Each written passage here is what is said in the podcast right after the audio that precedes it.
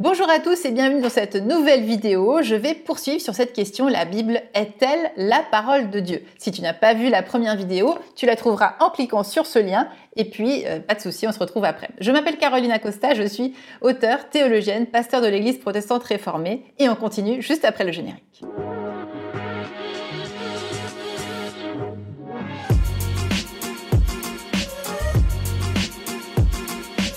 Petit rappel, eh bien que la parole de la Bible, évidemment, était écrite par des humains. Donc elle avait vraiment une dimension humaine. Et puis on s'est interrogé à la fin pour se dire, mais en même temps, ce qui est étrange et ce qui peut être vraiment mystérieux, c'est que cette parole se transmet de génération en génération depuis presque 3000 ans jusqu'à aujourd'hui et que nous pouvons vraiment entendre des témoignages extrêmement forts et puissants de personnes qui ont été transformées par cette parole. Alors aujourd'hui, je te propose de continuer l'exploration et de rentrer littéralement dans la Bible pour voir ce que la Bible elle-même dit de ce qu'est la parole de Dieu. Alors évidemment, quand tu ouvres une première, une Bible, il faut le faire très simplement. Tu as le premier livre, rappelle-toi, il y a plusieurs livres dans la Bible, et le premier, c'est celui qui s'appelle la Genèse. La Genèse, traduit aussi par un, grand savant qui s'appelle André Chouraki, l'intitule l'entête. C'est ce mot hébreu, Bereshit, qui signifie le commencement. Et donc ce premier texte va raconter euh, un mythe, euh, une histoire sur le commencement du monde. Et donc la création du monde par Dieu. C'est vraiment cette manière de, dire voilà qu'à l'origine du tout, eh bien il y a un Dieu créateur, créatrice. Et ce qui est donc très puissant dans le texte, c'est que la création, elle se crée comment? Parce que Dieu parle. Dieu communique, Dieu transmet une information, Dieu entre en relation et par ce mouvement de la parole, dit le récit, eh bien, le monde se crée. Donc c'est vraiment cette parole qui crée. Donc ce qu'on pourrait dire, c'est que la parole de Dieu, la Bible dit que la parole de Dieu est une parole qui crée, qui donne la vie.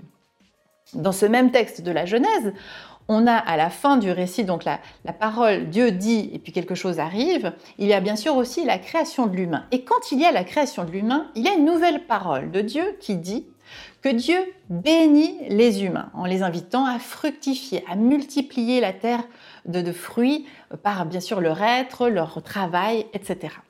Donc nous entendons ici une nouvelle euh, manière de parole de Dieu qui exprime la bénédiction. Ça signifie que la parole de Dieu est une bénédiction. Une bénédiction, c'est dire du bien, bénédire, dire du bien, mais en hébreu, il y a aussi cette dimension de soutenir, porter. Donc ça signifie que la parole de Dieu, ce qu'est la parole de Dieu, c'est une parole qui soutient, qui bénit.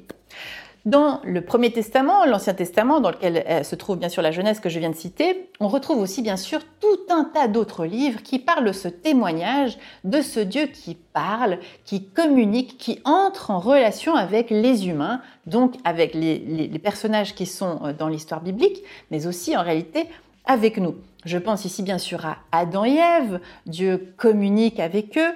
Euh, bien sûr, je pense à Abraham et Sarah, je pense à Moïse, Esther et les prophètes, tout ça dans le Premier Testament ou l'Ancien Testament. Comment, et ça c'est une autre question qui est passionnante quand on ouvre la Bible, la question qu'on peut se poser c'est comment est-ce que Dieu parle en fait à ces personnes? Très intéressant, tu vas voir où on va en arriver. C'est une voix qui appelle, donc c'est-à-dire une voix qui interpelle. Comment alors là, évidemment, c'est très ouvert, il y a de multiples manières. Peut-être tu te souviens de Moïse dans le buisson ardent, c'est un buisson qui se met à parler, il y a une voix tout d'un coup qui émerge. Chez Joseph, c'est à travers un rêve. Pour Abraham, ce sont des messagers, des anges, dit le texte, qui viennent voir euh, Abraham et Sarah. Et puis bien sûr, il y a tous les prophètes qui sont inspirés, qui entendent et qui communiquent et qui parlent dans une relation, et c'est là que ça me paraît très intéressant, dans une relation intime et personnelle avec Dieu. Et donc, cela signifie que la parole de Dieu n'est pas que scripturaire. Scripturaire, ça veut dire que ce n'est pas seulement par l'écrit que ça passe, puisque les récits nous racontent la vie d'hommes et de femmes qui ont une relation vivante avec Dieu. Ça ne passe pas par une Bible écrite. Tu comprends? Ça passe vraiment par une relation intime et personnelle où ils entendent, où Dieu se communique à eux à travers ces différentes manières que je t'ai évoquées. Ce qui veut dire que pour nous aussi, est parole de Dieu, non seulement ce qui est écrit dans la Bible comme support, mais aussi dans notre relation intime de prière et de relation avec Dieu. Ça, ça me paraît très important. Et donc, la Bible raconte les récits les expériences intimes et personnelles de ces personnages ou de ces peuples, de cette communauté qui chemine avec l'expérience du Dieu vivant.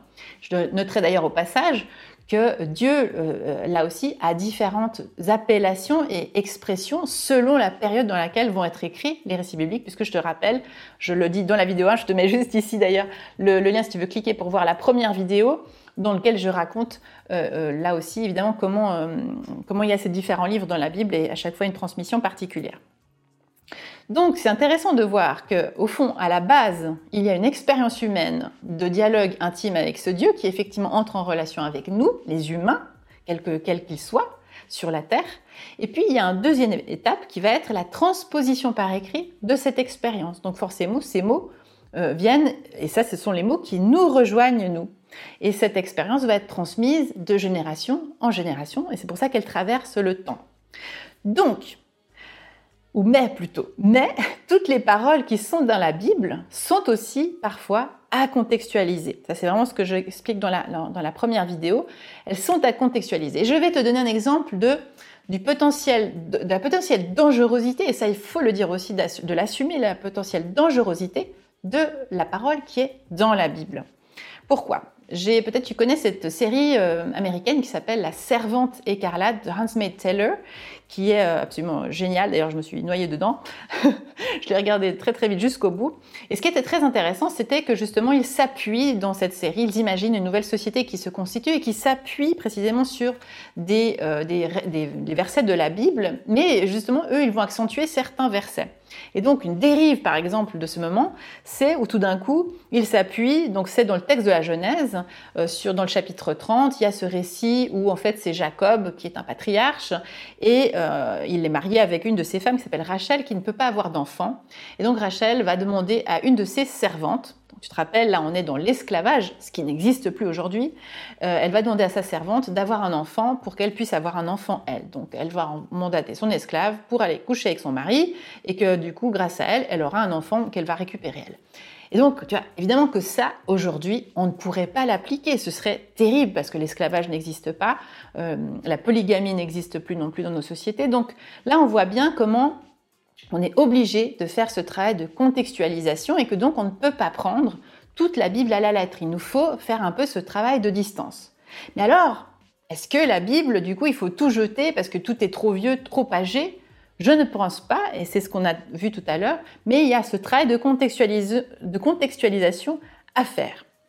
Et puis une autre manière de pouvoir essayer de se dire, mais alors du coup, comment est-ce que je fais pour interpréter? Et là, on vient dans cette nouveauté qui est l'interprétation. Et tu te rends compte que si tu es honnête avec le texte biblique, tu es obligé de faire ce travail d'interprétation, toi en tant qu'humain, ici et aujourd'hui.